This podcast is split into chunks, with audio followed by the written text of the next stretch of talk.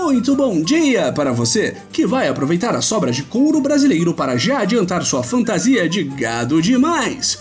Muito boa tarde para você que vai trocar sua caneta desdemocratizadora porque ela é francesa. E muito boa noite para você que vai deixar a Amazônia queimando até que seu ego seja aplacado. Este é o Boletim do Globalismo Brasileiro, seu relatório semanal sobre a luta do nosso capitão contra as forças comunistas de João Dória e Emmanuel Macron. Toda semana a gente vai trazer para você aquilo que nem o seu grupo de Zap Zap mostra. Então, não saia daí! Depois de semanas sendo vítima de perseguições, polêmicas, fofocas e mentiras, a trilogia ambiental da nova era chega à sua eletrizante conclusão. Já não era sem tempo, amigos ouvintes. Estávamos ansiosos para termos tempo livre e podermos finalmente falar de Itaipu. Um tópico tão chato e entediante que já adiamos a gravação a respeito disso três vezes por dormirmos no meio do episódio. Aguardem os próximos capítulos! Mas voltemos ao assunto em pauta, patriotas.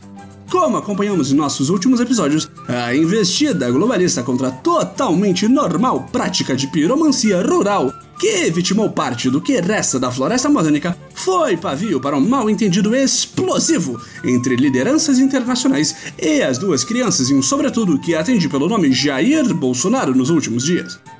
Depois de xingamentos, memes, ameaças, rinha de primeiras damas e outras cenas lamentáveis, a incendiária confusão se acalmou no meio da semana quando, inspirado pela lei anticrimes de Sérgio Moro, nosso amado capitão proibiu as queimadas que até então eram 100% legais por um período de 60 dias depois da tradicionalíssima arregada para o planeta inteiro, com direito até a panelaço na qual nosso covarde líder veio a público e fingiu ser um presidente da república, o relacionamento com os chucrutes alemães parece ter se estabilizado.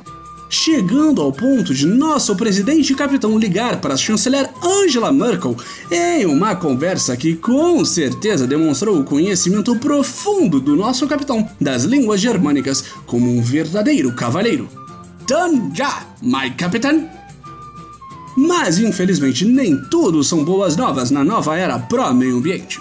Enquanto nosso presidente fazia das tripas coração em frente à opinião pública, seu próprio filho, o garoto Dudu, jogava lenha na fogueira amazônica. Depois de chamar o presidente francês de idiota, Dudu, o nosso Dudu, redobrou as ofensas a um líder estrangeiro ao alegar que o G7, o grupo especial dos países do mundo, havia estapeado o presidente francês Emmanuel Macron, que, segundo o ex-futuro embaixador americano, seria um moleque.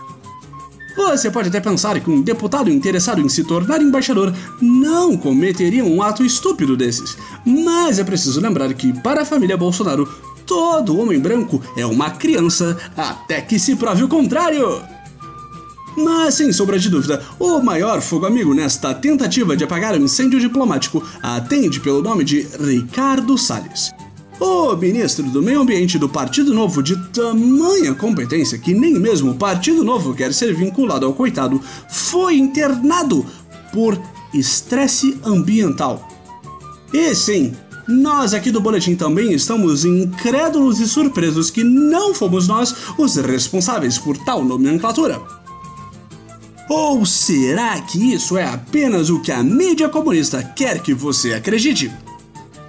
Recebemos no zap que o patriota totalmente competente Salles foi, na realidade, vítima do tenebroso ecoterrorismo esses perigosos esquerdistas, na realidade, teriam tentado assassinar o profissional altamente competente com um ataque bioterrorista à base de mamonas. Muito cuidado, ouvintes!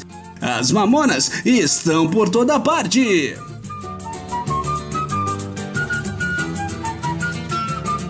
Esse foi o nosso boletim do globalismo brasileiro para a semana de 2 de setembro.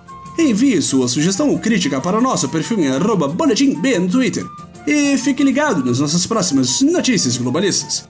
E lembre-se, mamonas assassinas acima de tudo, Brasil acima de todos.